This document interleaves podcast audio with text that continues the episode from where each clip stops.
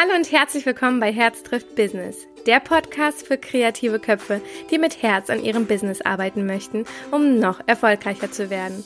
Mein Name ist Lydia, ich bin Fotografin, Coach und Herzensmensch und in diesem Podcast bekommst du meine Tipps und Tricks rund um das Thema Fotografie, Mindset und Business.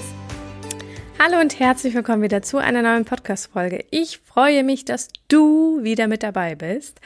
Und heute soll es um ein, eine Zuschauerfrage gehen. Es, äh, ich wurde gefragt und da hat mir jemand geschrieben, Herr Lydia, was hältst du denn davon, ähm, Preislisten auf die Webseite ja oder nein?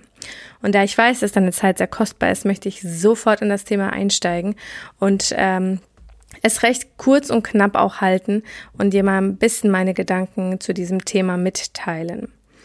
Ähm, ich hatte früher auch tatsächlich meine Preisliste äh, online.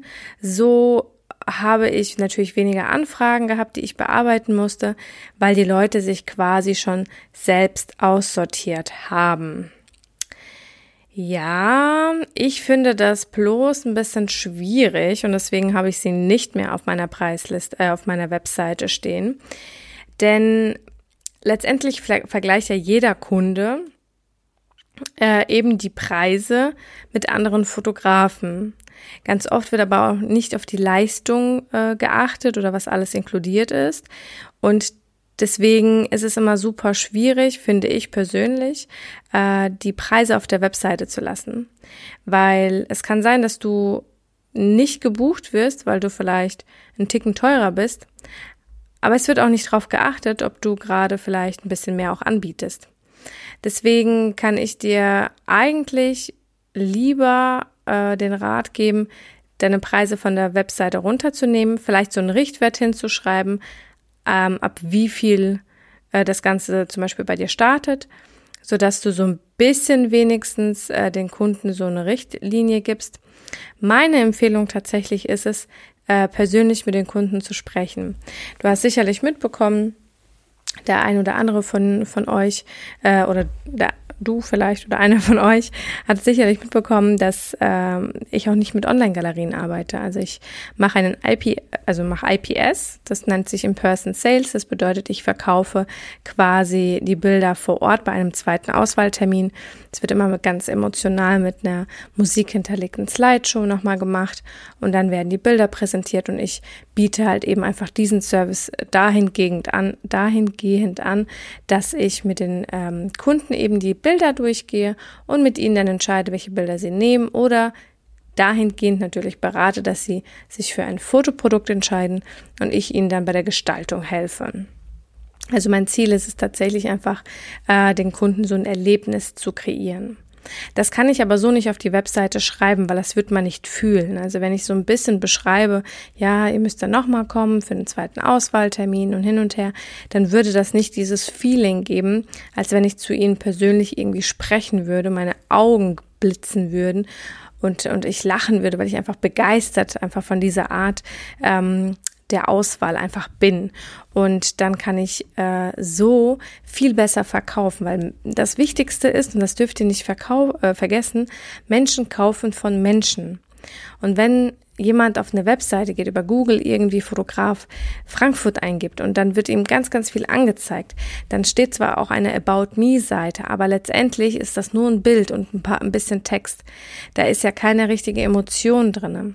Deswegen ist es super wichtig, anhand eben von einem Telefonat oder einem vorgetretenen Video, irgendwas Animiertes, eben den Kunden ähm, ja, diese Sympathie rüberzubringen, wer du bist, für was du stehst, was deine Werte sind und warum du das eben so machst, wie du machst. Und dann erst, wenn du sie quasi von deiner Person überzeugt hast, dann sage ich mir immer, okay, jetzt kommen dann quasi die Preise. Dann kann es natürlich sein, dass der eine oder andere Kunde abspringt, weil es einfach nicht passt. Aber ich habe jedem Kunden die Chance gegeben, wenn er mich anfragt, eben die Chance gegeben, mich kennenzulernen, sich zu entscheiden, ob ich der passende Fotograf bin für das, was sie sich wünschen. Und das kannst du eben nicht mit einfach nur einer Preisliste, die du auf die Webseite klatscht, machen.